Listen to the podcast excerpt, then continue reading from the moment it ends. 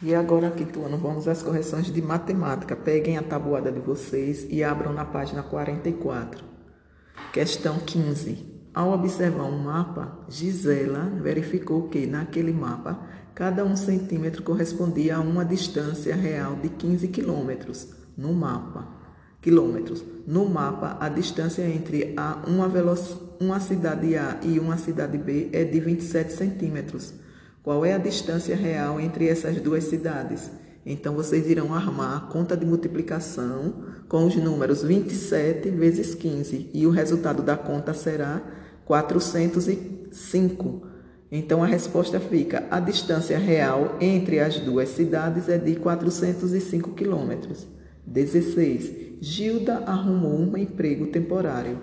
Ela trabalhou durante 21 semanas, sendo que em cada semana, ela trabalhou 36 horas. Quantas horas Gilda trabalhou? Outra continha de multiplicação. 36 vezes 21, que vai dar 756. Resposta: Gilda trabalhou 756 horas.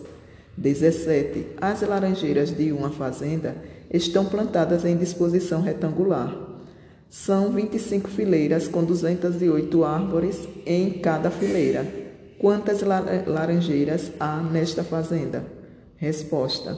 Outra continha de multiplicar 208 vezes 25, que a resposta será 5.200. Resposta. Nesta fazenda há 5.200 pés de ou 5.200 laranjeiras.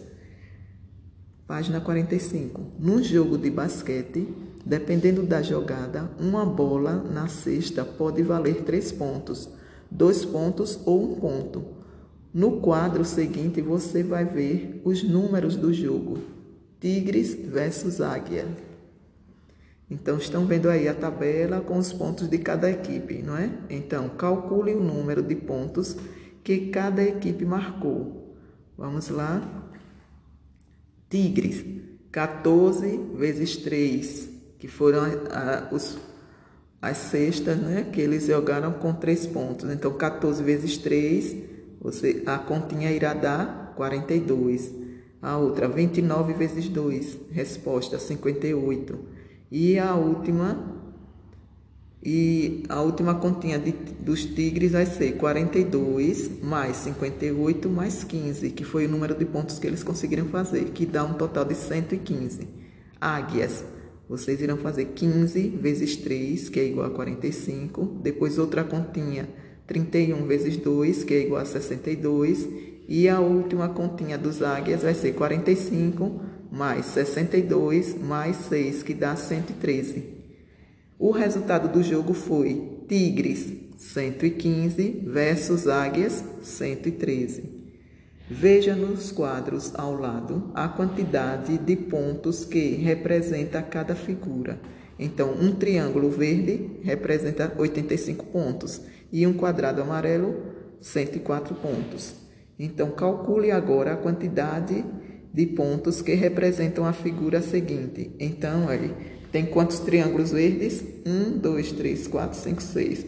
Então, vocês irão fazer 85 vezes 6, que é igual a 510 e tem três quadrados amarelos. Vocês irão fazer 104 vezes 3, que é igual a 312. E depois irá somar 510 mais 312, que dá 822. A figura representa 822 pontos, ok? Agora peguem o livro de matemática de vocês e abram na página 289. A questão 1 está pedindo: pinte a fração indicada de cada figura. A figura A tem 3 quartos. Aí vocês irão pintar. Desculpe aí, eu comecei a ler a página errada. Não é a página 289, é a página 290. Então vamos lá. A página 290 está dizendo assim: a questão 1. Observe as sete lâmpadas do pisca-pisca da foto ao lado. Estão vendo, né? Que fração do número de lâmpadas representa as cores, as, as de cor? Letra A, vermelha. Então, vocês irão fazer. Tem quantas lâmpadas ao todo? Uma, duas, três, quatro, cinco, seis, sete. Então, sete vai ser o denominador. E o número de lâmpadas vermelhas vai ser o numerador. Então, tem duas lâmpadas vermelhas, vai ficar 2 sobre 7. A letra B, azuis. 7 embaixo e 2 em cima. Aqui também tem duas lâmpadas azuis. Verde, só tem uma. Então, 7 embaixo e 1 um, em cima. Amarela, também só tem uma. 1 um em cima e 7 embaixo. E branca, uma também. 1 um sobre 7, ok? 2. Na caixa havia doze bolas para árvore de Natal. Que fração dessa quantidade representa as bolas retiradas da caixa? Então, aqui, olhe quantas tem faltando na caixa: uma, duas, três, quatro, cinco, seis. Então, foram tiradas seis. Seis fica em cima da fração e doze fica embaixo. Ou Vamos dividir essa fração por 6. 6 dividido por 6 dá 1 em cima e 12 dividido por 6 dá 2 embaixo. Então, fica 6 sobre 12 ou 1 sobre 2. B. Que ficaram na caixa? Quantas ficaram na caixa? 6 também. Então, 6 sobre 12 ou 1 sobre 2. A mesma coisa de cima. Agora, 3. Circule a quarta parte dos gatos. Então, aí, vamos lá.